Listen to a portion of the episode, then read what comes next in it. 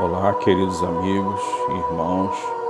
Quem fala é Adriel Castro, canal de Pai para Filho, mensagem de Deus para os nossos corações. A meditação de hoje está no livro de Jonas, capítulo 1, que vai do versículo 1 ao 17, e tem como título Deus te dá mais uma chance. Diz assim a palavra de Deus. E veio a palavra do Senhor a Jonas, filho de Amitai, dizendo: Levanta-te, vai à grande cidade de Nínive e clama contra ela, porque sua malícia subiu até mim. E Jonas se levantou para fugir de diante da face do Senhor para Tarsis. E descendo a Jope, achou, que um, achou um navio que ia para Tarsis. Pagou, pôs a sua passagem e desceu para dentro dele, para ir com eles para Tarsis, de diante da face do Senhor. Mas o Senhor mandou ao mar um grande vento, e fez-se no mar uma grande tempestade, e o navio estava para quebrar-se. Então temeram os marinheiros, e clamavam cada um ao seu Deus, e lançavam no mar as fazendas que estavam no navio, para aliviarem do seu peso. Jonas, porém, desceu aos lugares do porão e se deitou e dormia um profundo sono. E o mestre do navio chegou-se a ele e disse: Que tens, dormente? Levanta-te, invoca o teu Deus, salva.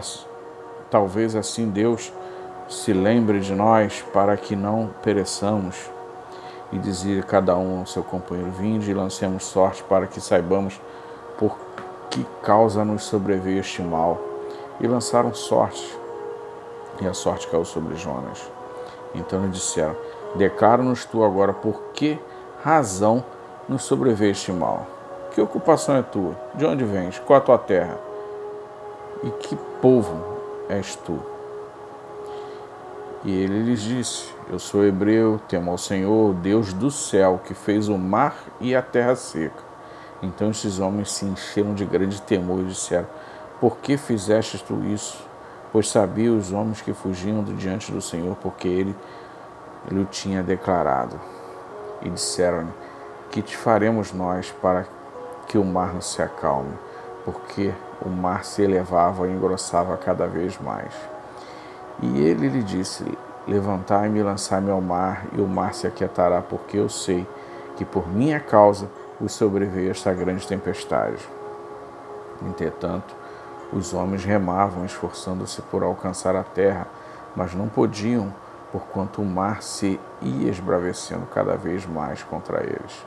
Então clamaram ao Senhor e disseram: Ah, Senhor, nós te rogamos, não pereçamos por causa da vida deste homem, e não ponhas sobre nós o sangue inocente, porque tu, Senhor, fizeste como te aprove. E levantaram a Jonas e o lançaram ao mar, e cessou o mar a sua fúria.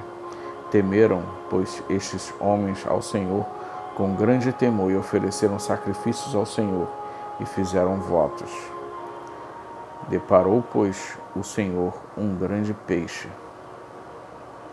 para que tragasse a Jonas. Esteve Jonas três dias e três noites nas entranhas do peixe. É, meus irmãos, quantas vezes nós ouvimos falar sobre a história do profeta Jonas e sobre sua desobediência e de tentar fugir da presença de Deus.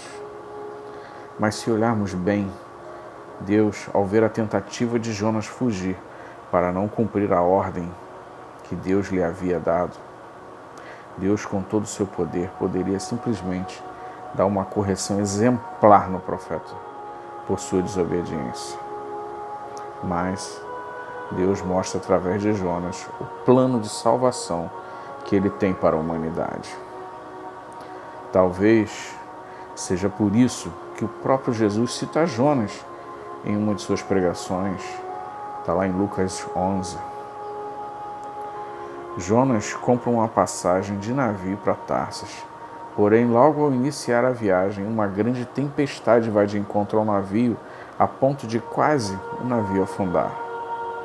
Resumindo, Jonas confessa aos tripulantes que a tempestade é culpa dele e pede que o lancem no mar, e com isso a tempestade iria cessar. E foi o que fizeram e a tempestade passou. Jonas começa a afundar. E Deus, com a sua infinita misericórdia, manda um grande peixe comer Jonas. E depois de três dias, Deus ordena que o grande peixe o vomite na praia. Deus mostra a ressurreição de Cristo através dessa situação. É Deus dando à humanidade a oportunidade de ser salvo.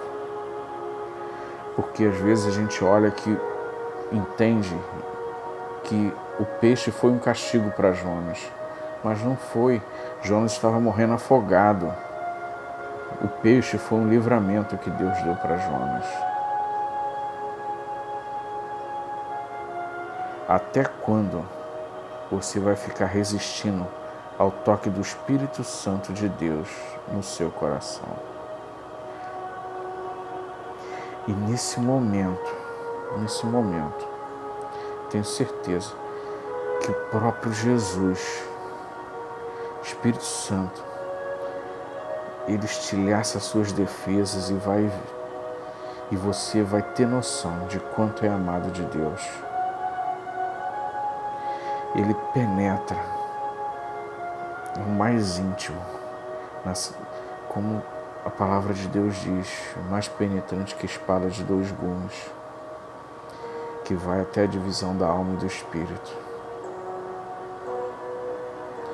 Não deixe para depois, meu irmão. Só existe dois caminhos a ser seguido: o caminho para a eternidade com Cristo e outro para a perdição eterna no inferno. Qual a sua escolha? Deus está te dando uma nova chance. Não joga ela fora. Não desperdice. A vida é muito curta.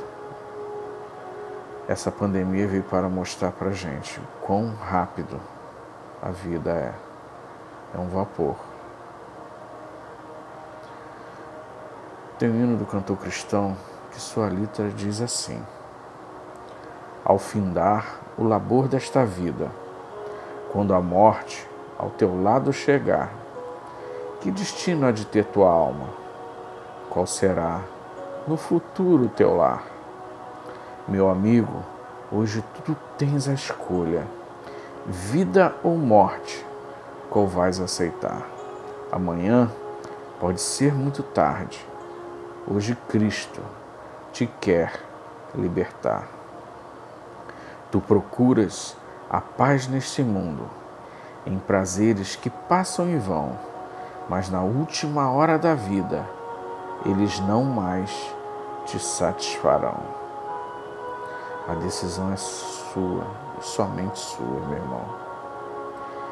Eu oro para que esse momento aconteça o mais rápido possível não ouse faltar no céu. Que Deus te abençoe, rica e abundantemente. Amém.